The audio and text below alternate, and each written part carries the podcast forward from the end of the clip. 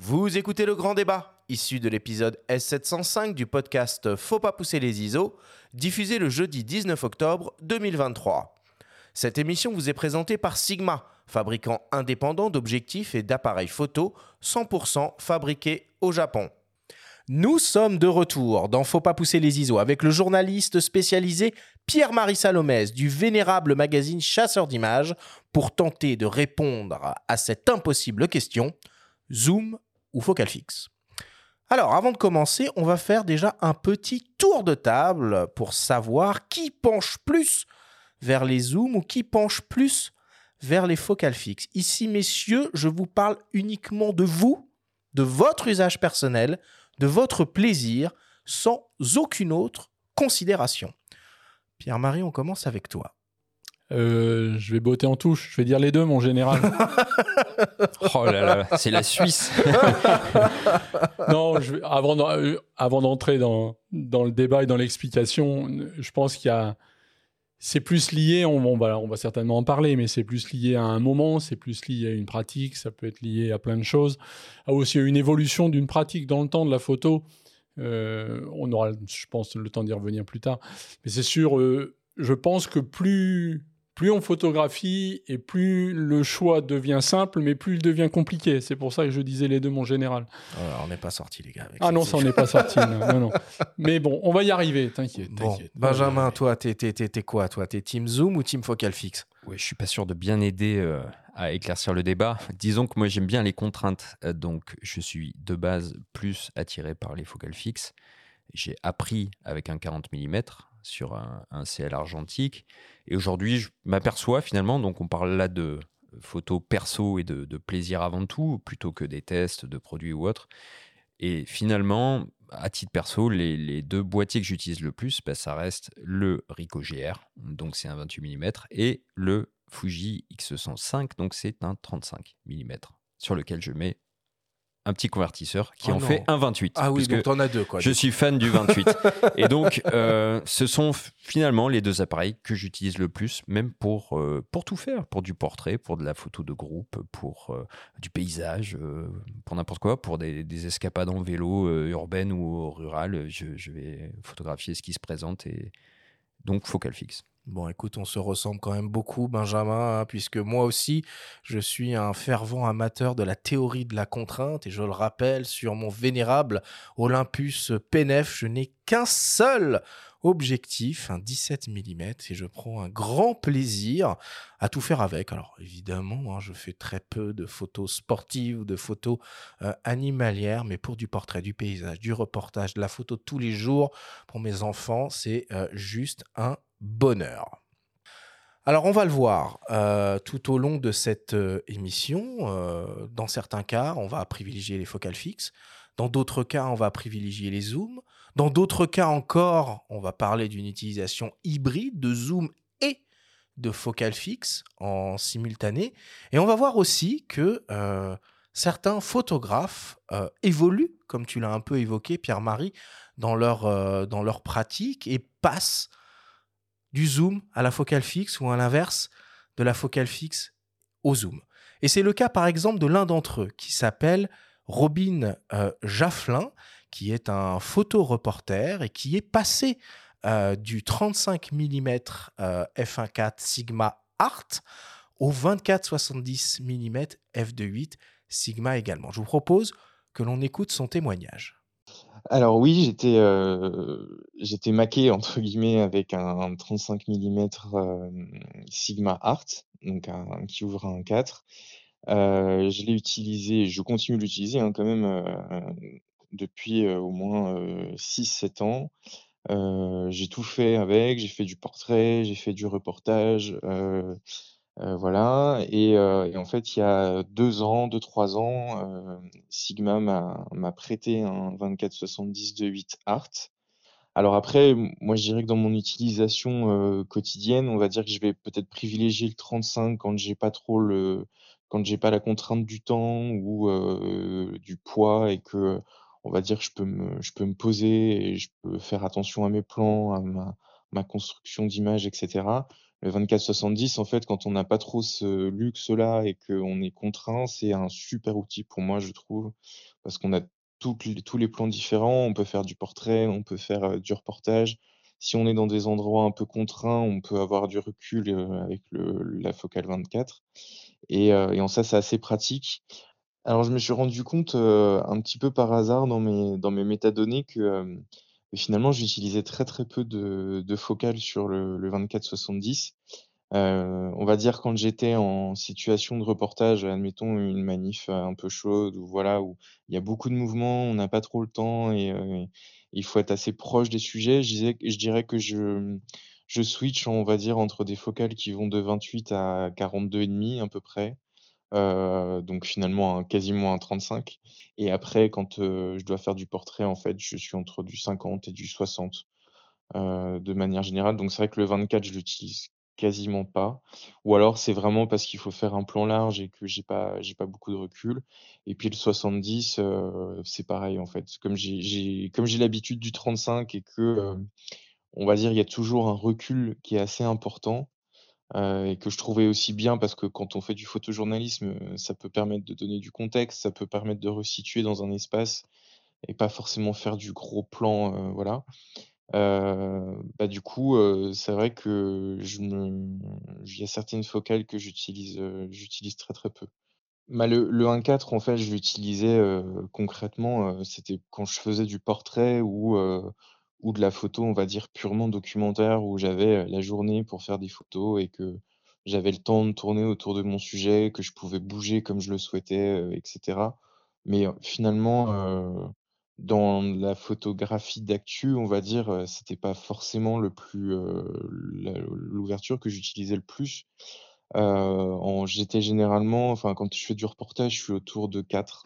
Alors ap après évidemment, on voit quand même une différence entre un objectif enfin, en tout cas, ça c'est mon point de vue, mais on voit quand même une différence entre un objectif 1.4 et 2.8, heu, même quand on est à 4. C'est-à-dire qu'il y a toujours un petit peu moins, je trouve, de piqué, heu, et cetera.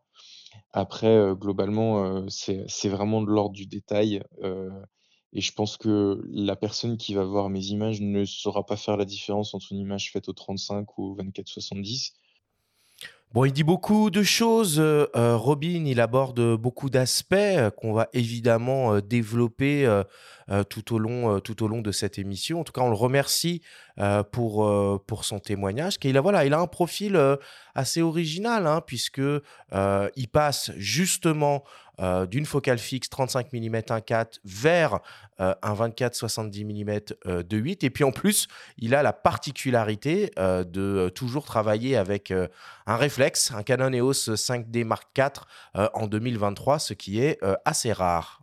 Oui, et je, serais même tenté de lui conseiller à Robin finalement de, de rester chez Sigma, hein, à la même crèmerie, mais d'aller vers le fantastique 2435 F2 de Sigma, Ah oui, oui, euh, oui, en oui, oui. réflexe aussi, Ouais. et qui, euh, qui, Ah, Il va moins loin quand même, hein, celui-là. qui va moins loin, mais qui finalement va lui permettre de... Bon, il a bossé au 35, donc euh, il, sait zoomer avec ses pieds, et il, il pourra avoir du 24 au 35, une qualité euh, assez remarquable à, à- à grande ouverture. donc euh, c'est- un zoom qui permet d'avoir presque deux focales fixes, Hmm. si on va par là. Trois? Et on, on en Trois, reparlera. presque. Et pre- pre- presque 3, oui, puisque si on, on aime le 28 comme moi, c'est vrai, tu as raison, ça fait un 28 F2. Donc euh, pourquoi pas? Bon.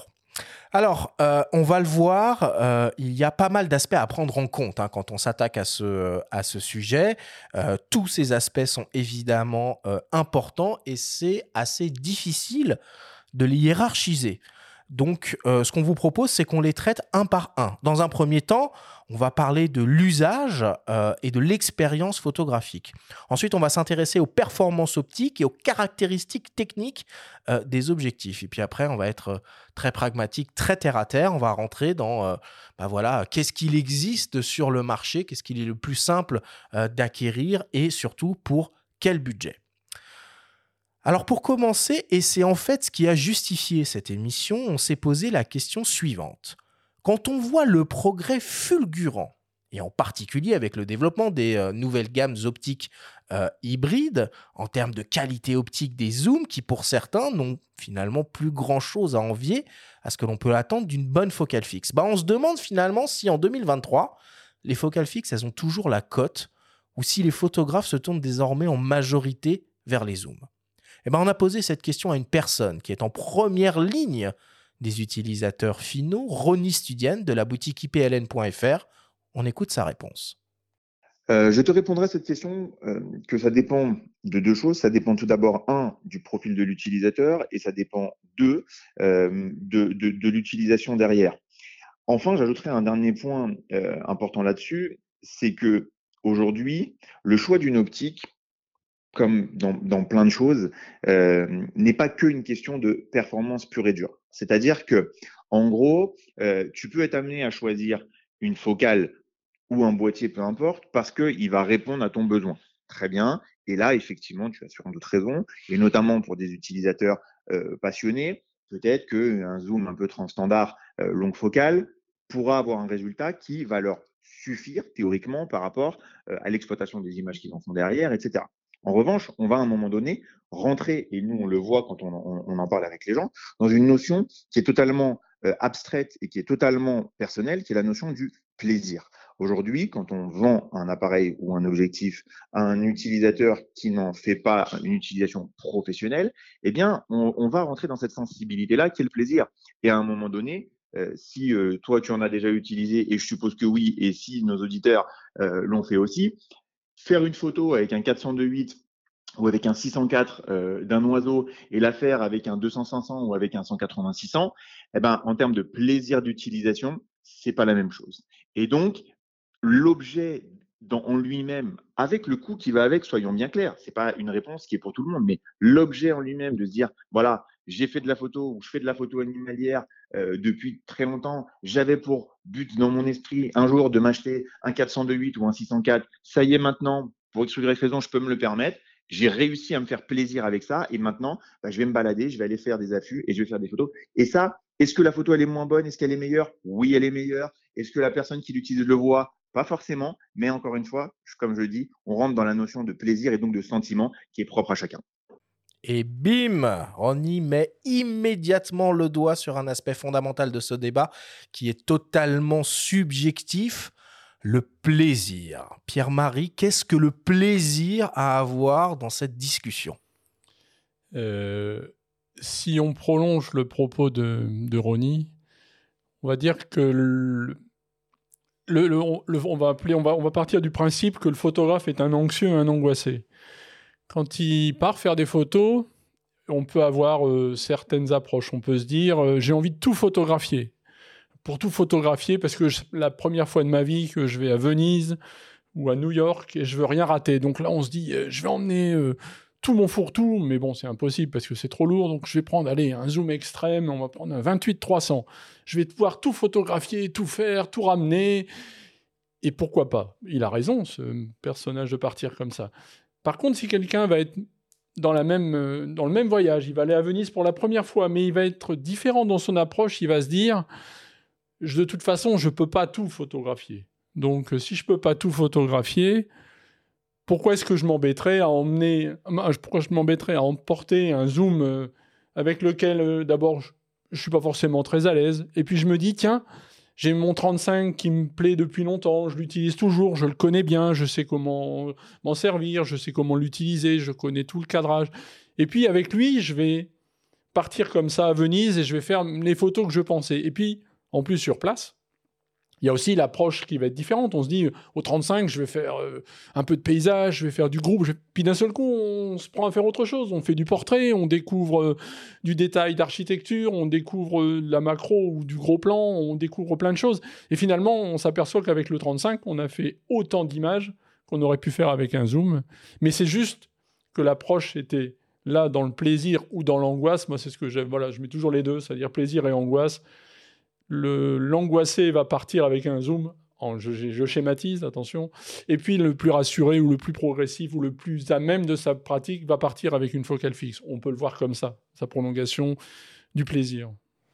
Oui, en tout cas, avec l'accumulation de matériel, il y a un risque de dispersion. Et du coup de, de produire euh, peut-être beaucoup d'images, mais de se perdre un petit peu dans les changements, le risque aussi d'abîmer son matériel ou de d'exposer le capteur, etc. Donc euh, euh, finalement, la contrainte et partir avec une focale fixe permet aussi de faire beaucoup de choses, mais on y reviendra un peu plus tard. Par contre, sur la notion de plaisir, il y a quelque chose qui, qui, qui, qui interpelle, je trouve, quand on lit les tests de manière générale. Hein, bon, nous, on en a fait beaucoup avec Arthur à l'époque pour nos médias respectifs, mais aujourd'hui, finalement, est-ce qu'il ne faudrait pas une jauge de critères plaisir dans, dans, dans les barèmes de notation? Je parle de tous médias confondus. Hein. Oui, oui. Ben, ça va être difficile parce que c'est ce que disait Ronnie à la fin de sa, de sa virgule. Euh, le plaisir est subjectif. Et donc, alors après, si on connaît le testeur ou si on a l'habitude de le lire, euh, c'est comme pour de la musique, comme pour de, comme pour n'importe quel magazine où on lit une critique de film ou je sais pas. Si on connaît le, le, le, testeur, on comprend tout de suite qui kiffe. Quoi. Voilà. Ou alors, et, puis on va se dire, et puis quand on va te lire, on, on, bien sûr. on, lit ce que on veut lire, ce que pense Pierre-Marie. Bien sûr, bien sûr. Tu vois, je vais sur DP Review, je veux savoir ce que dit un tel ou chez Réponse, c'est pareil. Donc euh, pourquoi pas? Pourquoi pas? Mais il faut quand même que les gens entre guillemets nous connaissent, ça, c'est-à-dire sans comment on fonctionne, parce que une réflexion sur un plaisir subjectif, sur un plaisir peut être mal prise ou mal comprise si on ne comprend pas, si on n'a pas déjà un peu vécu avec le testeur, entre guillemets, si on n'a pas un petit peu lu euh, ce qui déjà ce qu'il a écrit ou si jamais euh, il euh, le, danger, c'est ça. Moi, ce qui me fait toujours peur de, donner mon avis, un avis subjectif sur l'approche, sur le plaisir, sur le, c'est de, de, me dire que la personne ne comprenne pas ce que je veuille vraiment dire parce que ça devient trop subjectif, quoi. Voilà. Et puis euh, finalement, quand même, pour cette histoire de, de, de, focale fixe, il y a un côté euh, héritage historique, hein, parce que euh, la photographie a commencé naturellement avec des focales fixes. C'est-à-dire que l'arrivée des premiers zooms, hein, c'est pas non plus hyper récent, hein, ça date de alentours de, de 1960. voilà, tous les grands maîtres de la photographie travaillaient avec avec des focales fixes. Alors, je vais euh, sauter les deux pieds dans le plat, hein, Cartier-Bresson. Euh, voilà, il fonctionnait avec de la, de la focale fixe. Il y a cette notion quand même un petit peu aussi de, de, d'héritage, de, marcher dans les traces d'eux, de faire à la manière d'eux euh, quand on travaille avec une focale fixe. Oui, je pense qu'il y a ça aussi. Et on en revient encore à ce qu'on disait tout à l'heure. Plaisir, angoisse, compréhension. Le fait de se dire, on se met dans les pas de quelqu'un parce qu'on se sent pas encore forcément des fois légitime d'une pratique, on se sent pas encore légitime.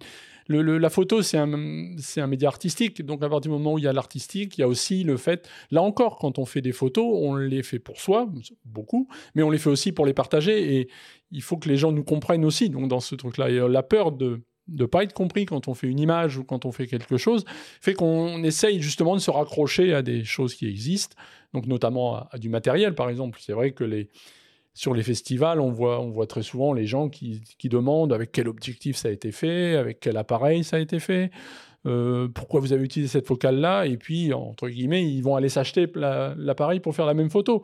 C'est une démarche, pourquoi pas Peut-être qu'elle leur permettra de prendre confiance, de trouver un style, de trouver autre chose, et de trouver leur propre démarche, peut-être quitte après à laisser tomber cet appareil ou, ou ce zoom en se disant, bah non, c'est pas pour moi, c'était pour lui, mais c'est pas pour moi, et j'ai trouvé autre chose dans cette focale fixe ou dans ce zoom. Ou trouver sa propre focale, parce qu'il est, il est question d'éducation du regard aussi. C'est-à-dire que ce qui est vachement intéressant de partir avec une focale fixe, c'est de se rendre compte, en fait, de, de, de, se faire sa vision. Qu'est-ce qu'un 40 euh, Qu'est-ce que je vois à 40 euh, Quel est l'angle de champ euh, Qu'est-ce que je vois à 135 Etc. Bon, et c'est vrai que peut-être, peut-être, finalement, pour commencer, un zoom est pas mal, parce que un zoom permet aussi de se rendre compte, quand on va un petit peu chercher dans les données EXIF parmi un lot d'images, on peut regarder, filtrer euh, toutes les images qu'on a prises à telle ou telle focale et on se rend compte, souvent avec le temps, que on a des focales de prédilection sans vraiment euh, s'en rendre compte. Ouais, ok. Mais euh, n'empêche que je pense peut-être pour un, un utilisateur débutant, novice, en photographie, il fait pas les mêmes photos avec un zoom euh, qu'avec une focale fixe. Hein. Tu l'as dit euh, tout à l'heure, euh, avec une focale fixe, on zoome avec ses pieds. ça change tout. Je veux dire, si je fais un portrait au 100 mm ou si je fais un portrait au 35 mm en me rapprochant de mon sujet, je n'ai pas du tout, du tout, du tout la même image. Alors, faut être pragmatique. Les zooms, c'est polyvalent. Hein. c'est, ça permet de, de s'approcher ou de s'éloigner un peu virtuellement de, de son sujet, mais c'est pas la même chose. Mais c'est pour ça que c'est plutôt pas mal de conseiller aux débutants de partir avec un petit zoom et de, de s'éduquer le regard en variant, en variant les focales, euh, les distances. Enfin, à mon avis, c'est plutôt, plutôt un bon choix. Quoi.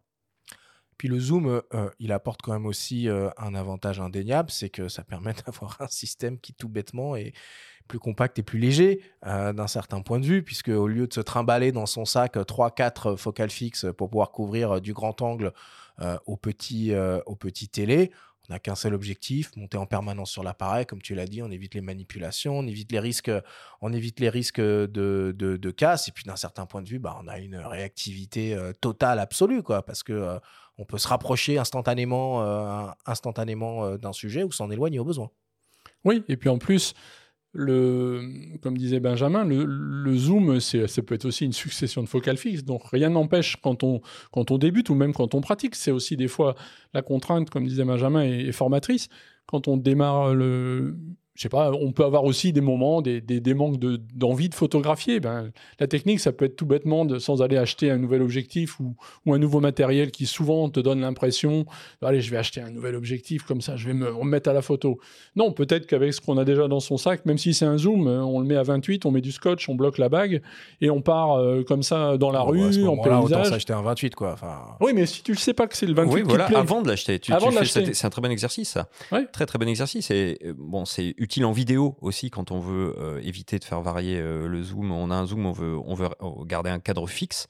Je pense aux propos de, de, de Raymond Depardon en, en, entrée quand il parlait de cette fameuse euh, scène d'athlétisme figée en cadre fixe. On peut essayer de, de, de bosser et de faire des essais avec un zoom en fixe en mettant un petit bout de scotch, c'est effectivement mmh très très formateur. C'est ça, ouais. Je pense que c'est, ça permet de trouver, comme disait Benjamin, sa focale, parce que ah, après on peut, on peut bien sûr acheter un 28. et c'est focal, hein. Et où c'est focal, c'est focal. On a souvent tendance à, on, peut parler de l'école du 24 ou du 28, après l'école du 40 ou du 35, et puis souvent euh, il y a des combinaisons de quelqu'un qui va aimer le 24 va peut-être après aimer serrer au 35 ça peut cohabiter on peut photographier au 28 et au 40 en parallèle c'est deux focales que j'aime beaucoup aussi et, comme ça, au fur et à mesure, c'est ça, c'est une, éducation du regard, vraiment à proprement parler. Mmh. Alors, Pierre-Marie, tu évoquais euh, euh, un zoom pour les angoissés, hein, 28-300 mm. Moi, personnellement, c'est utiliser un zoom comme ça qui m'angoisserait euh, profondément. si on rentre un peu plus en détail dans les zooms, finalement, les zooms, ils s'articulent presque comme des focales fixes, puisqu'on a différents types de zooms.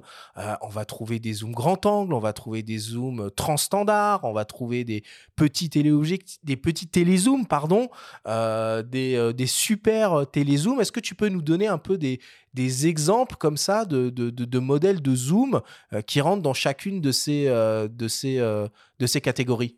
Alors si on regarde actuellement, parce que la technologie optique a énormément progressé, depuis, depuis 20 ans. Euh, il y a 20 ans, si on parle le zoom central, on va dire le zoom que les gens vont utiliser dans 90% des cas, c'est le, le, transstandard qui démarre du grand angle euh, qui, il y a 20 ans, était un 35 mm et allait jusqu'au 80 mm. Donc un petit téléobjectif avec une ouverture moyenne, on va dire, de f4 ou f5.6. Avec le temps, la technologie optique a progressé, les lentilles moulées, les conceptions assistées par ordinateur de lentilles, d'objectifs, de formules optiques. Le 35 est devenu un 28, le 80 est devenu un 105. Et puis avec le temps, maintenant, on arrive plutôt sur du 24. Et puis à l'autre bout de la, du range, on est à 120. Donc on obtient des zooms qui sont des 24-120 euh, qui permettent déjà de faire 100% euh, des photos si on part du principe que, que qu'on va faire tout avec ces focales-là. Donc ça, c'est le zoom qui est au centre, on va dire, d'un équipement normal ou d'un équipement standard. Déjà, pour un amateur qui est expert, qui veut déjà faire plein de choses, le 24, le, zoom transstandard avec 24-70, 24-105 ou dans ces focales-là. Sachant que pour compléter ce que tu dis, par transstandard, on en, ça veut dire zoom qui couvre euh, la focale standard de 50, mm. bien sûr, par exemple, un 24-35 ne va pas être considéré comme un transstandard, mais un 24-50 oui, va rentrer dans cette catégorie. Voilà. On, englobe la focale standard de 50 dans, l'appellation. Et puis on a aussi donc les zooms euh, grand angle, euh, Alors, voilà, pour les férus de, de paysages, de reportages euh, ou des choses comme ça. Alors moi je pense euh, typiquement à un 14-24 mm, Voilà. euh, membre fondateur de la euh, sainte trinité des zooms à f2.8 euh, constant. Alors chez Sigma, voilà, ils proposent le 14-24 de 8, le 24-70 de 8 et ils viennent enfin d'annoncer il y a quelques jours, il y a quelques semaines, l'arrivée du, du 70-200 de 8. Alors tous les constructeurs, hein, ils ont cette, euh, cette, euh, cette trinité-là. Donc les zooms grand angle, les zooms transstandards, les petits télézooms, les 70-200. Puis après, on a les, les machines de guerre, là, les, euh, les 150, 500, 150, 600, les 100, 400, les trucs comme ça, quoi. Mais tu parles du 70-200 Sigma, ils ont aussi lancé un 10-18 grand angle pour APS-C, Ah oui, oui, oui. oui, qui oui, est une oui, excellente optique, minuscule, euh, qui, qui est vraiment, euh, bah, qui est vraiment un, for- un formidable petit objet. Donc oui, oui, il y a beaucoup de choses. Canon vient, vient de sortir un, un étonnant euh, euh, 10-20 mm en sériel, très impressionnant aussi. En zoom grand Euh, angle. en Ouais, zoom ouais. grand angle, ouais. Donc, euh, bah ouais, il y, y a- il y a un large choix là aussi. euh. Donc même dans les zooms, si on veut des trucs un peu qualitatifs et un peu lumineux, on va quand même se retrouver avec 3-4 objectifs euh, euh, dans le fourre-tout euh, pour, pouvoir absolument, euh, pour pouvoir absolument tout couvrir. Et on l'a déjà un tout petit peu évoqué, c'est assez rigolo quand même de le, de le souligner, il y a certains constructeurs sur certaines optiques qui marketent finalement comme si c'était une euh, série de focales fixes tout en un. Tu évoquais, Benjamin, tout à l'heure, le, le, euh, le 24-35 mm f2 Sigma, qui était une optique du temps euh, du, euh, réflexe, qui serait d'ailleurs de très bon goût, Sigma, si vous pouviez la, la relancer euh, en, version, euh, en version hybride. Et plus récemment, on a Tamron et Samyang qui ont un 35 150 mm f2 de 8, qui est un peu marketé comme... ben voilà, avec une seule optique, vous avez le 35, vous avez le 50, vous avez le 85, vous avez le 135 et jusqu'au même 150 mm. Ouais, en micro 4 tiers, je citerai les Lumix 10-25 1.7 et 25-50 1.7. Ouais. Alors là, c'est assez remarquable parce qu'on a des zooms, alors pour le coup, qui sont quand même assez trapus, euh, mais qui ont une grande, grande ouverture et là, qui permet notamment en vidéo euh, bah, d'avoir, euh, comme tu le disais, presque plusieurs focales fixes en, en un seul objet. Et euh, Pierre-Marie, moi je me suis toujours posé une question, alors que ce soit dans l'univers de l'optique, que ce soit pour des zooms ou pour des focales fixes, pour le coup, pourquoi on a toujours les mêmes focales ou les mêmes plages de focales? Pourquoi on ne trouve pas par exemple un 22 mm Pourquoi on ne trouve pas par exemple un 20-80 mm Bah non, on a un 24, on a un 28, ou on a des 70-200 ou des 24-70. Pourquoi? Là encore, c'est, on va dire, c'est historique. C'est ce qui a permis euh, le développement de, de l'optique, euh, l'optique industrielle.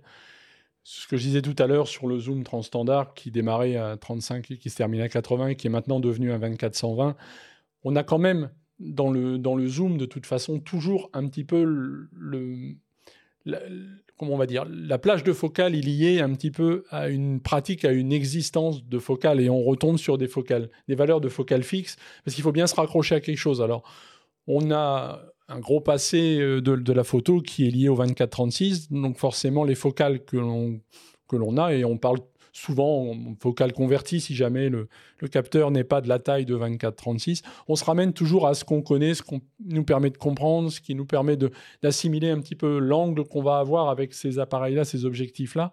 Et puis, comme on l'a dit tout à l'heure, ça permet de coupler.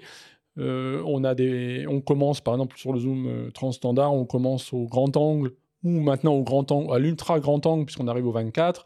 On va jusqu'au 50 et au petit télé, même au, un petit peu plus long télé maintenant sur le 120.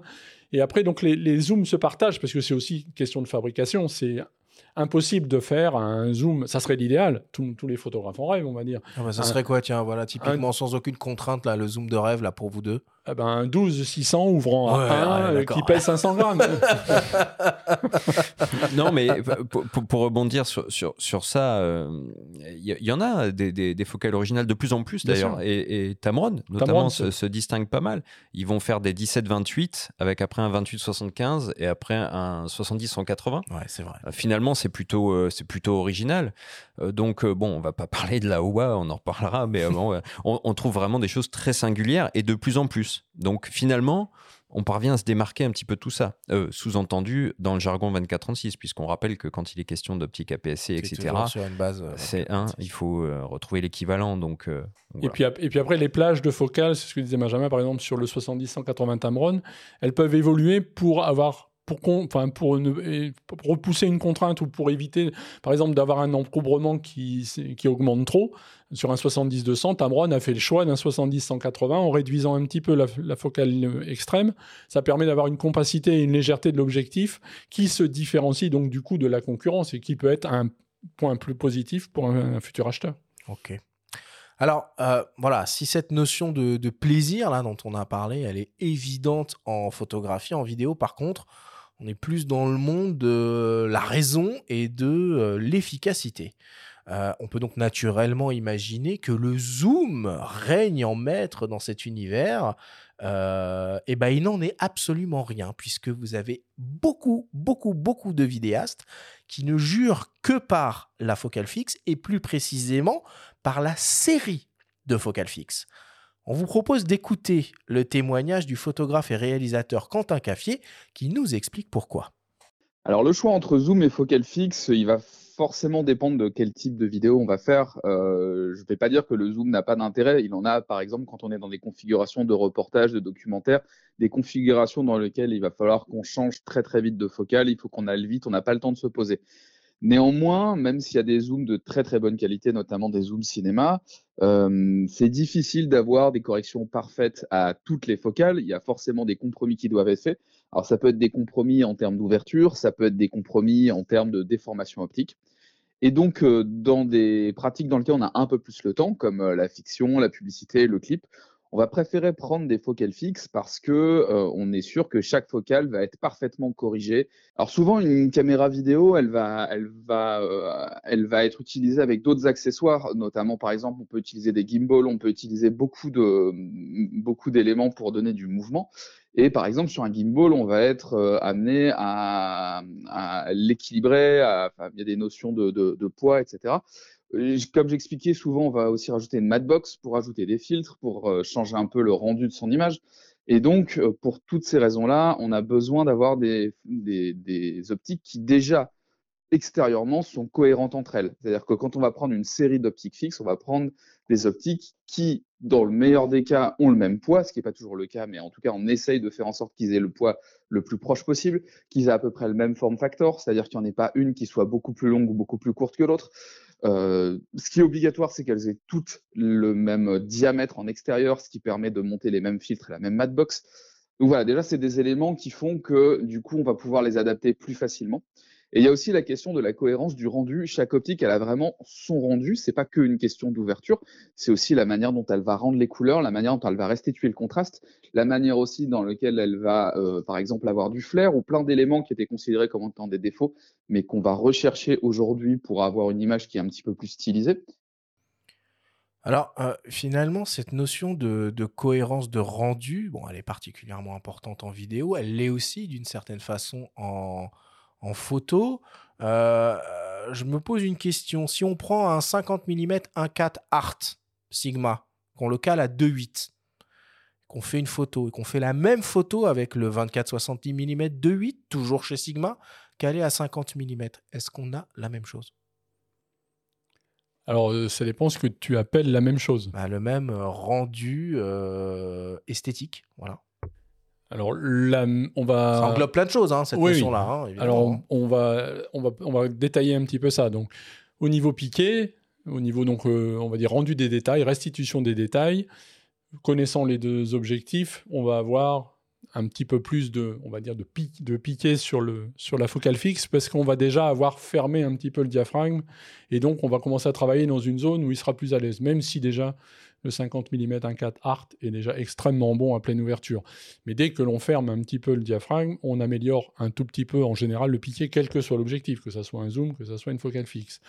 Donc si le, la focale fixe est déjà un petit peu plus fermée, elle va avoir un, pouvoir de résolution, on va parler avec des termes qui font un peu peur, elle va avoir un meilleur piqué, elle va avoir l'impression d'une plus grande netteté, de, voilà. Et le zoom, lui, qui va être à pleine ouverture, pour avoir la même chose, il faudrait fermer un petit peu. Mais si on ferme un petit peu, on va changer la profondeur de champ par rapport à la focale fixe. Donc à focale égale, à ouverture égale, le rendu sera peut-être un peu différent. Ce que les gens vont trouver comme étant des fois plus, plus net, plus ci, plus là, plus un rendu soyeux, plus un rendu crémeux, plus un rendu tout ce qu'on veut, les fameux bokeh, les choses que l'on voit ou qui sont vraiment du ressenti subjectif, est lié aussi donc à ça, est lié au fait de la différence déjà de travail de, de la focale fixe et du zoom, aussi de la formule optique, puisque une formule optique d'un zoom, c'est souvent plus complexe qu'une formule optique d'une focale fixe. Donc il y a plus de lentilles. S'il y a plus de lentilles, il y aura plus de lumière qui va traverser. Il y aura plus, enfin par contre, il y aura plus de, reflets au passage de la lumière, puisque à chaque phase de lentille, on va avoir des reflets. Donc ça va changer un petit peu le rendu. C'est ça qui va des fois ajouter des taches de couleur, qui va ajouter un peu de bokeh, qui va faire euh, des, des, jolis reflets, ou qui va donner du flair, ou qui va pas en donner. Donc là, le rendu sera peut-être différent, la signature sera différente. Mais dans l'absolu, pour moi, le rendu colorimétrique avec le numérique, c'est, je vais pas dire que c'est du pipeau, mais c'est du pipeau.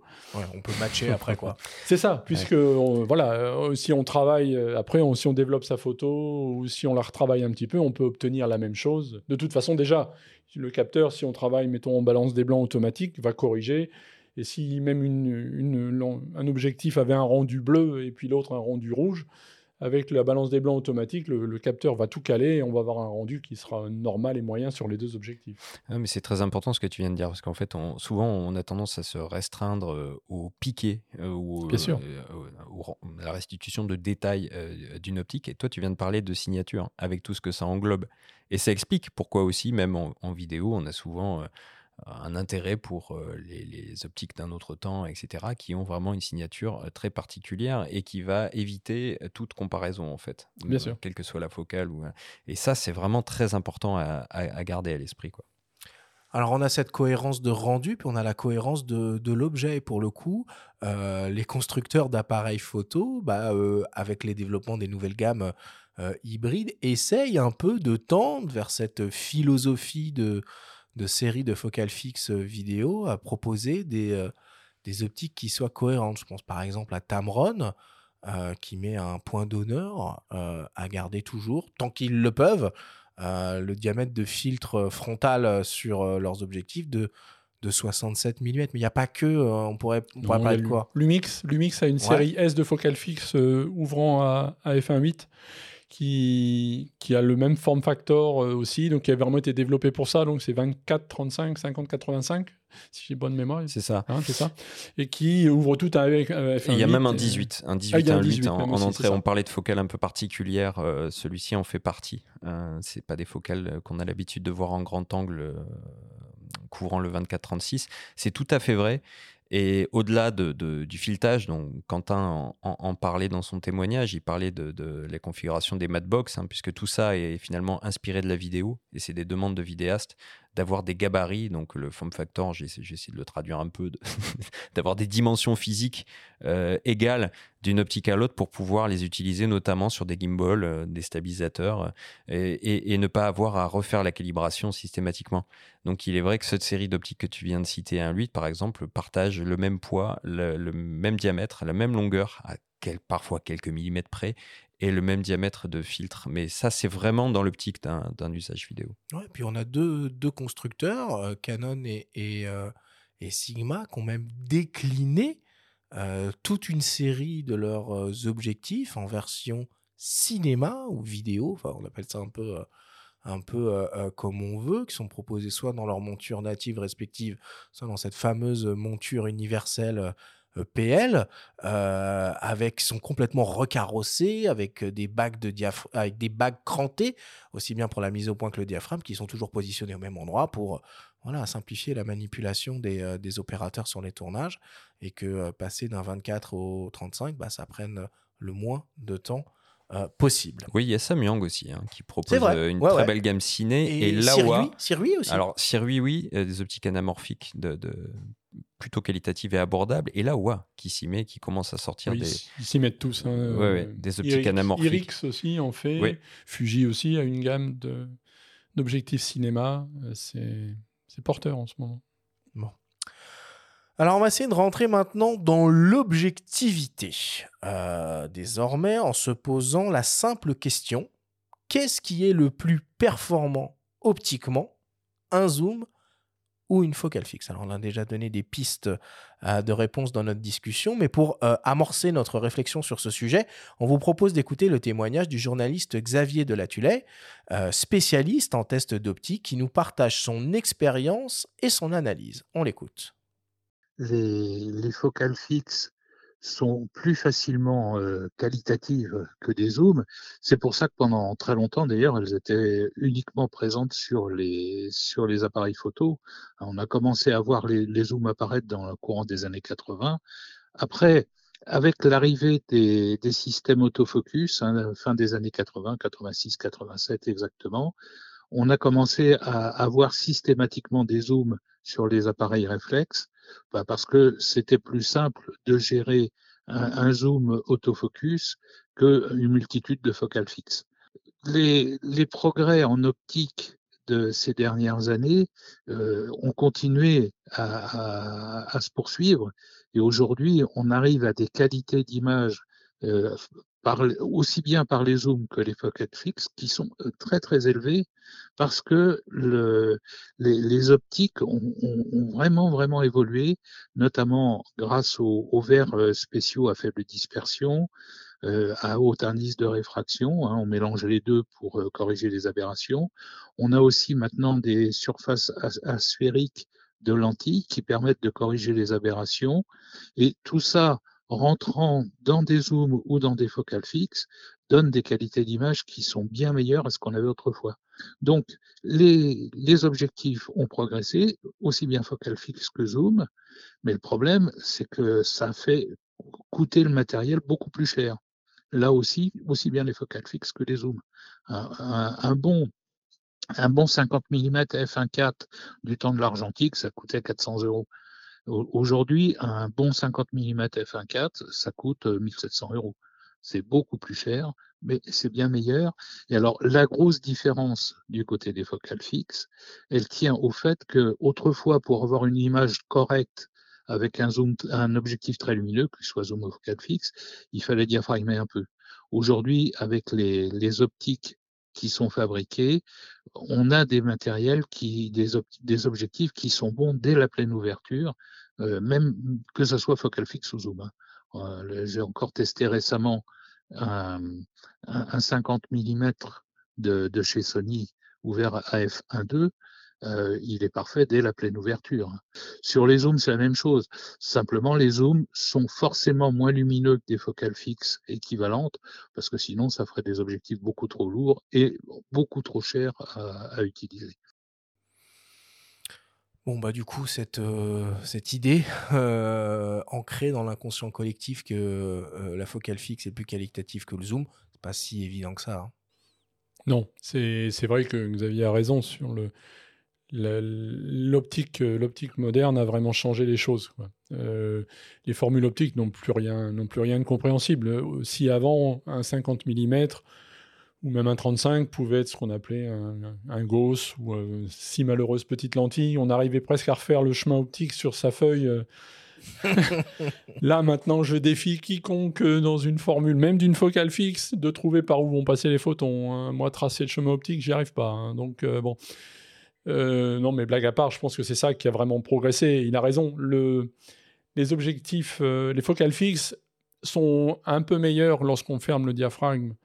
Euh, mais les enfin, on est pratiquement au même niveau, on va dire, si on prend au-delà de 5-6, le niveau n'a pas vraiment monté, ou légèrement monté, mais le, le gros, la ouais, grosse, grosse différence, c'est aux grandes ouvertures. Là, elles sont vraiment utilisables à plein dès la grande ouverture, avec le, le, on va dire, le problème ou le, la chose qui fait apparaître, c'est que comme elles sont super bonnes à pleine ouverture, on n'a plus les défauts qui, dans le temps, nous faisaient rêver ou qui nous donnaient Donner des images charme, différentes, ouais. Ouais. qui donnaient donc la signature de l'objectif, euh, justement le fait de d'avoir euh, ben, des défauts optiques qui lui donnaient une signature et, et qui lui donnaient donc son caractère que l'on pouvait rechercher pour un type d'image, pour du portrait, avoir les angles qui sont un petit peu barré dans tous les sens, avec des couleurs qui partent dans tous les sens, ça pouvait apporter une certaine plus-value à l'image pour celui qui savait l'utiliser. Alors après, bon, on va quand même pas regretter que les objectifs soient utilisables à pleine ouverture, mais ça a changé un petit peu la donne. Plus, ça veut dire qu'il faut être très précis euh, au niveau de la mise au point aussi. Ah, Là, par contre, c'est euh, sûr. Ça, ça, ça pardonne pas. Mais c'est le cas. Bon, ici, tu es le 51.2 de Sony. Là, on peut faire confiance aux, aux derniers algorithmes euh, AF de, de Sony, notamment la 7R5, pour, euh, pour avoir des mises au point vraiment, euh, vraiment comme il faut. Mais il dit aussi quelque chose de très vrai.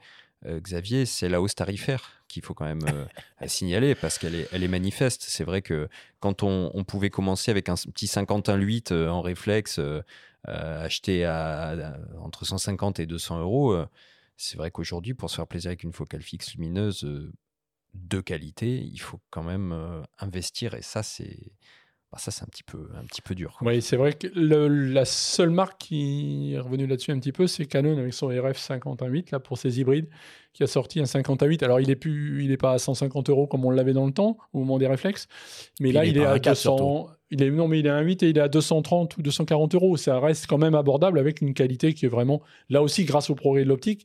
C'est ça aussi qu'il faut voir, c'est que les, les focales qui étaient moins chères, qui étaient économiques avant, ont progressé aussi. Et donc euh, bien sûr, les tarifs ont vraiment augmenté, mais je pense que c'est une question aussi après de, de- de volonté des constructeurs.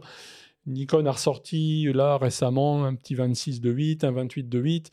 Ils sont pas trop chers, c'est des optiques. Les 40 F2 euh, Voilà, qui, sont qui sont dans effectivement les- des, des bonnes optiques, mais avec des constructions qui, qui restent un petit Ah, peu légères. Moi, j'avoue que, par exemple, Fuji, qui a toute une série de focales fixes, euh, un, petit peu, un petit peu premium, avec des bacs de diaphragme, euh, des constructions un petit peu en métal, des pare systématiquement et une haute qualité optique, euh, là, je peux comprendre que le prix soit un petit peu plus, un petit peu plus élevé. Ah, je vais vous donner euh, des, petits, euh, des petits exemples. Pour le coup, euh, on va parler d'un d'un 85 mm, qui est pour le coup une, focale à portrait qui fait rêver beaucoup de monde. Si on veut quelque chose de très lumineux, hein, on va dire en dessous de, en dessous de 1.8, euh, bah, chez Nikon, il y a un modèle 1.2 qui existe. hein, alors accrochez-vous, euh, 3350 euros l'optique. Chez Sony, il y a un modèle 1.4 G Master moins cher, mais bon, quand même 1900 euros euh, à sortir. Euh, chez Sigma, un modèle euh, 1.4 beaucoup plus abordable, euh, 1100 euros. Euh, et chez Canon, un modèle 1.2 à 3200 euh, euros.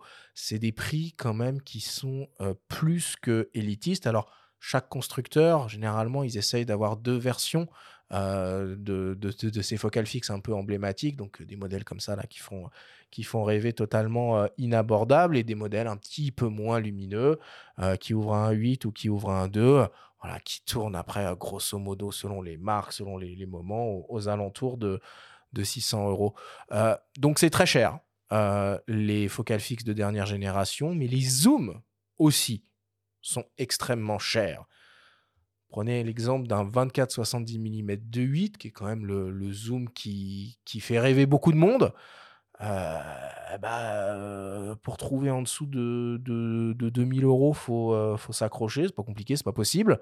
En tout cas, sur les optiques officielles en full, en full frame, il y a que Sigma et Tamron qui, pour le coup, proposent des choses un petit peu plus Et abordables Samyang, et Samyang.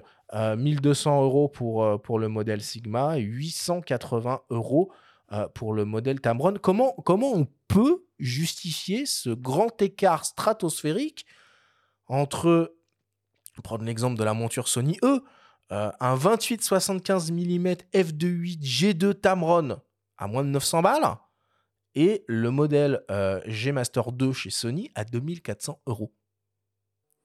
Alors la différence, ben, elle vient, comment on pourrait couper On va dire que le modèle ouvrant à 1.2, le modèle luxe est vendu trop cher, et le modèle... Ah non, les deux ils sont à 2.8 là. Les deux ils sont Les à deux 2.8. sont à Je te 2.8, parle pardon. des 24-70 là. Alors là, après, ça c'est des volontés, des volontés de, de constructeurs. hein. Il y a, Enfin, quand même. je pense que bah, les, les- les grandes marques de... On est sur un marché de la photo qui a énormément réduit euh, en valeur et en nombre. Donc, euh, si avant, euh, ils pouvaient amortir, on va dire, leur, leur objectif sur, je sais pas, mettons 10 000 ventes, maintenant, il, va, falloir l'amortir, donc amortir toute la recherche qui est derrière sur, mettons, 5 000 ventes, parce que le marché s'est co- copieusement réduit.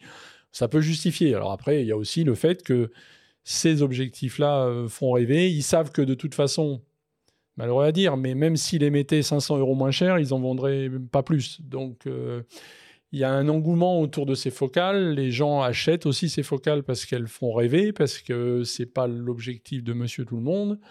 C'est aussi ça. C'est aussi, on achète un petit peu de rêve, on achète du plaisir, on achète des choses.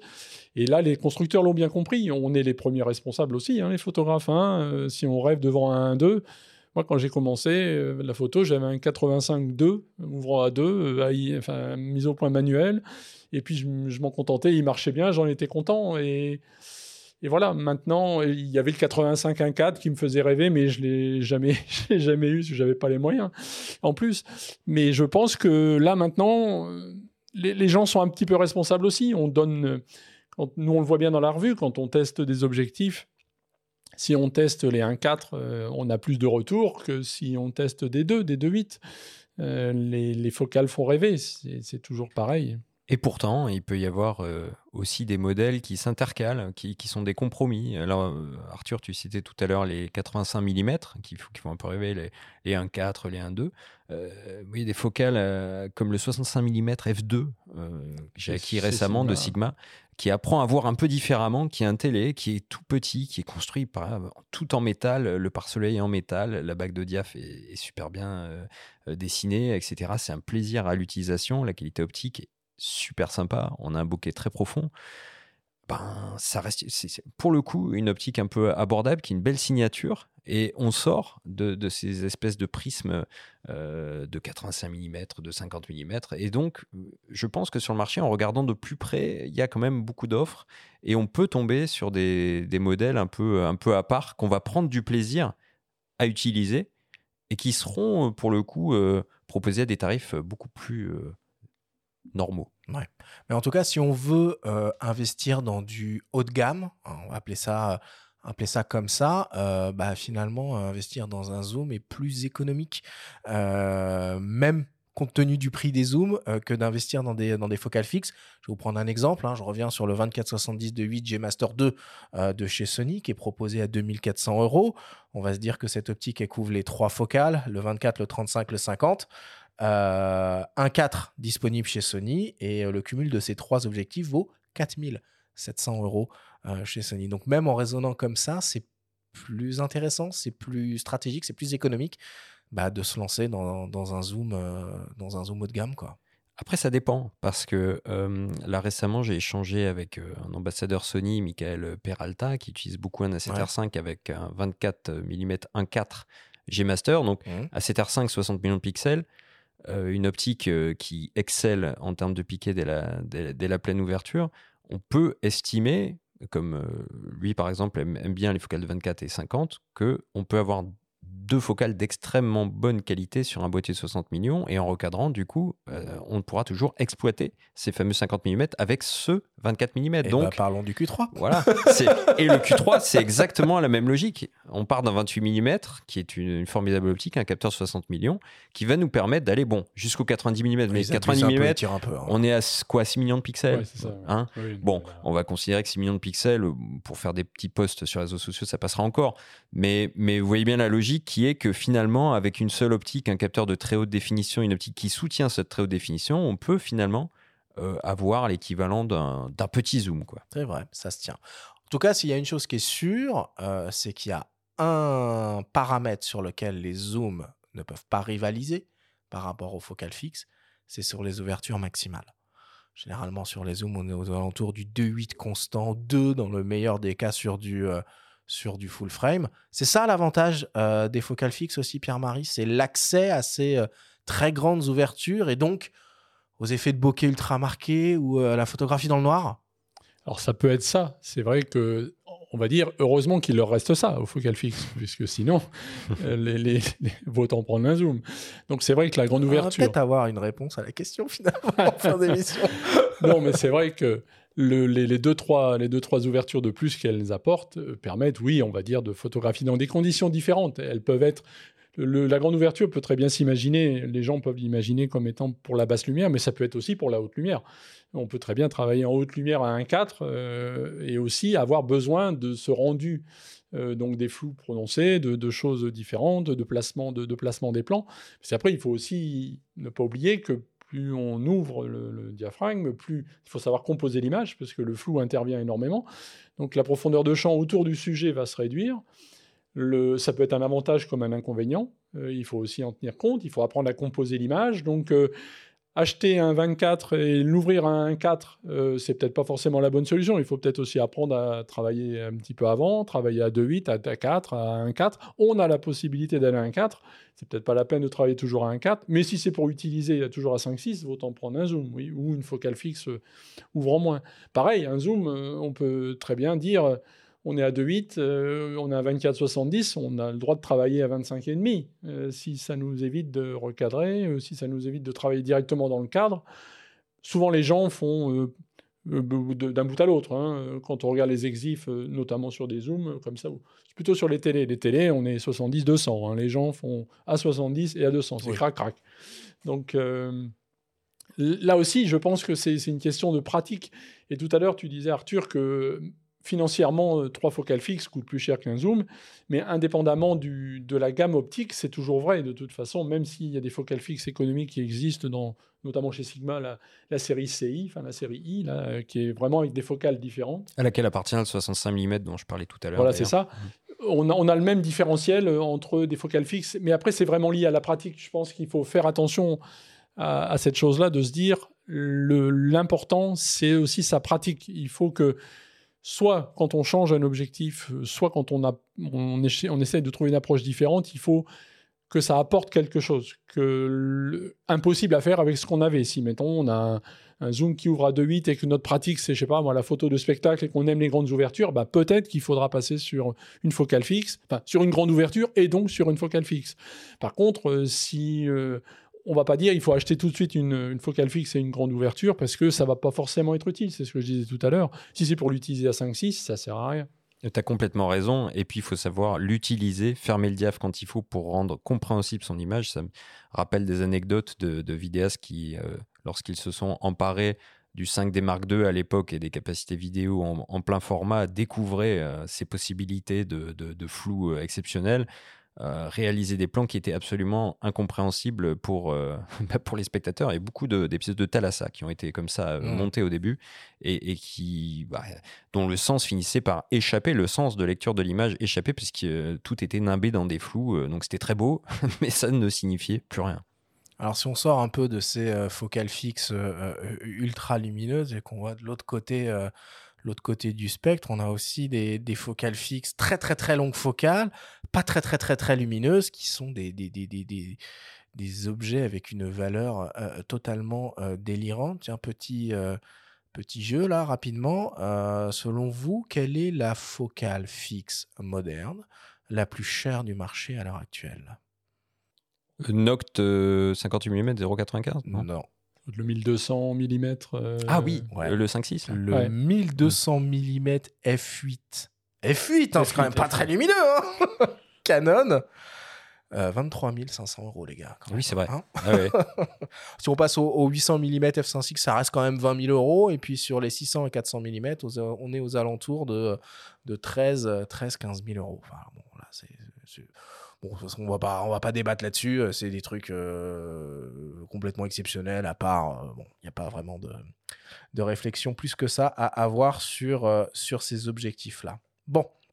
Alors, pour terminer un peu notre, notre analyse et notre raisonnement, on va parler marché, budget sur cette question focal fixe ou zoom. Euh, on l'a déjà vu, question budget pour commencer, bah c'est pas si évident, euh, c'est pas si évident que ça. Euh, quand on parle d'optique récente et neuve, maintenant tout l'intérêt de nos chers nouveaux appareils hybrides, c'est qu'on peut les utiliser avec énormément de choses.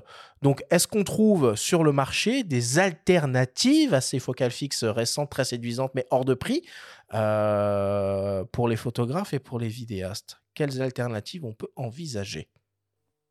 Euh, Si on... Alors là, c'est pareil, il va falloir euh, être bien conscient de, choses. Euh, il est possible, c'est vrai, de monter sur un hybride grâce à une bague de conversion ou adaptée à sa monture d'un côté à l'objectif, d'un côté à son appareil photo, de monter des objectifs anciens, des objectifs différents, de, monter un peu tout. Il faut savoir qu'on entre dans un monde où là, c'est pas du bricolage, mais c'est tout à la main. C'est-à-dire que c'est des, on perd tous les. Pas que. pas que. Regarde, si tu prends un hybride, un hybride Canon, un hybride Nikon ou un hybride Sony, tu as ces merveilleuses bagues d'adaptation euh, actives euh, qui nous permettent d'utiliser des optiques réflexes qui sont pas si vieilles que ça, qui décotent à vue d'œil euh, et qui sont euh, disponibles en quantité industrielle sur le marché de l'occasion. Ça peut être une bonne approche de faire ça. Oui, mais la, la bague est quand même chère. Et, Ouais. Et puis en plus, euh, il y a souvent des problèmes de compatibilité parce que c'est des, ça, met en, lien des objectifs qui étaient du monde du réflexe euh, sur un monde plus moderne de l'hybride. La marque ne va pas assurer, déjà avec, avec ses propres objectifs, des fois il y a des limitations. Quand on monte par exemple un, un Canon ou un Nikon sur un hybride récent, si on lui met, on intercale une bague entre le- le- l'objectif pour réflexe et l'hybride Oui, pour compenser le tirage. Ouais. on perd un petit peu des fois des trucs d'AF, on perd euh, des fois un petit peu de. La stab aussi. Ça a été, un- ça a été une béquille au début. On a bien, Bien sen- sûr. on l'a bien senti. Il y a eu, une tr- il y a eu euh, euh, un pont qui a été fait. Euh, les marques ont essayé de faciliter la transition vers l'hybride en proposant notamment au début avec leur, leur boîtier des bagues gratuitement euh, offertes. Mais il y avait une raison, c'est que les gammes optiques étaient naissantes, elles n'étaient pas encore abouties, pas assez homogènes. Donc c'était un facilitateur de transition. Maintenant, conseiller des bagues, moi, perso, j'en reviens de, bah, de plus en plus finalement et je suis de moins en moins séduit. Là, j'ai essayé euh, récemment le, le ZF avec euh, des optiques AIS avec une bague FTZ. Bah, on perd même le, le- le charme du design finalement parce que la bague est tellement, est tellement large et tellement On importante perd le plaisir. qu'on perd une partie du plaisir. Et donc, euh, euh, tout ça va, devrait en revanche plutôt inciter les constructeurs à, à, à nous faire retrouver ce plaisir au travers des, des- des futures optiques en, en- en retrouvant des ingrédients qui ont participé à ce plaisir. À commencer par les bagues de diaph en l'occurrence. Alors, on oublie euh, ce côté euh, objectif euh, réflexe. Si on sort des optiques officielles, euh, entre guillemets, qui sont euh, très très chères, on peut se tourner vers euh, les constructeurs tierces. Les deux plus connus sont naturellement Sigma Tamron, mais on peut citer aussi Samyang, qui propose des optiques modernes avec tout ce qu'il faut là où il faut, que ce soit en ouverture, en qualité optique, en caractéristiques techniques. C'est des optiques autofocus, machin. Bon, voilà, c'est pas donné non plus, mais c'est quand même un petit peu plus euh, abordable. Et après, je te rejoins. Euh, L'hybride est tout à fait utilisable en mise au point manuel. Et là, ça ouvre le champ des possibles quasiment infini, quoi. C'est vrai que l'hybride a apporté, a apporté cette, cette facilité d'utiliser des anciens, des anciens objectifs complètement ésotériques. Puis il y a, il y a forcément une bague de conversion euh, pour l'adapter à son appareil. Il du- existe toujours une bague de conversion. Ça, ça. pourrait être un slogan, ça. C'est ça. à partir du moment où l'objectif a une bague de diaphragme, donc qui permet donc de régler l'ouverture, une bague de mise au point qui permet de faire la mise au point, on peut la monter sur un hybride moderne. Ça peut être une solution déjà parce que on peut trouver en occasion des objectifs qui, qui font rêver, qui sont des fois, comme tu disais Arthur tout à l'heure, qui ne sont plus intéressantes parce que les gens, c'est pour, des réflexes ou c'est pour autre chose ou c'est ça n'intéresse plus, donc elles sont vendues à vil prix en occasion. Ça peut être une façon de, de- de découvrir les choses, mais c'est vrai que là, c'est mise au point à la main. Alors, on a des aides, c'est vrai que par rapport aux réflexes, on Bah, dispose, c'est pas comparable, quoi. on dispose de la loupe, on dispose du focus picking. On Je me rappelle, euh, tu sais, à l'époque du, euh, du, du réflexe, quand on faisait des tests, il y avait euh, Zeiss euh, qui sortait, c'était les, les Otus, des espèces de, de, merveilles d'optique et tout, euh, machin, des optiques ouvraient à, à f1.4. Et je me rappelle, sur un salon, euh, le gars me présentait, je crois que c'était un 85 mm 1.4 euh, Otus, un mec de Zeiss, tu vois, j'ai dit, bah, super, c'est- inutilisable. Mais non, qu'est-ce que tu racontes, c'est piqué, tout. Je fais, bah, vas-y là, fais-moi une, euh, fais-moi une photo nette à 1.4, là, à main levée tout de suite. Évidemment, il n'a jamais réussi. Non, non, mais c'est sûr que c'est.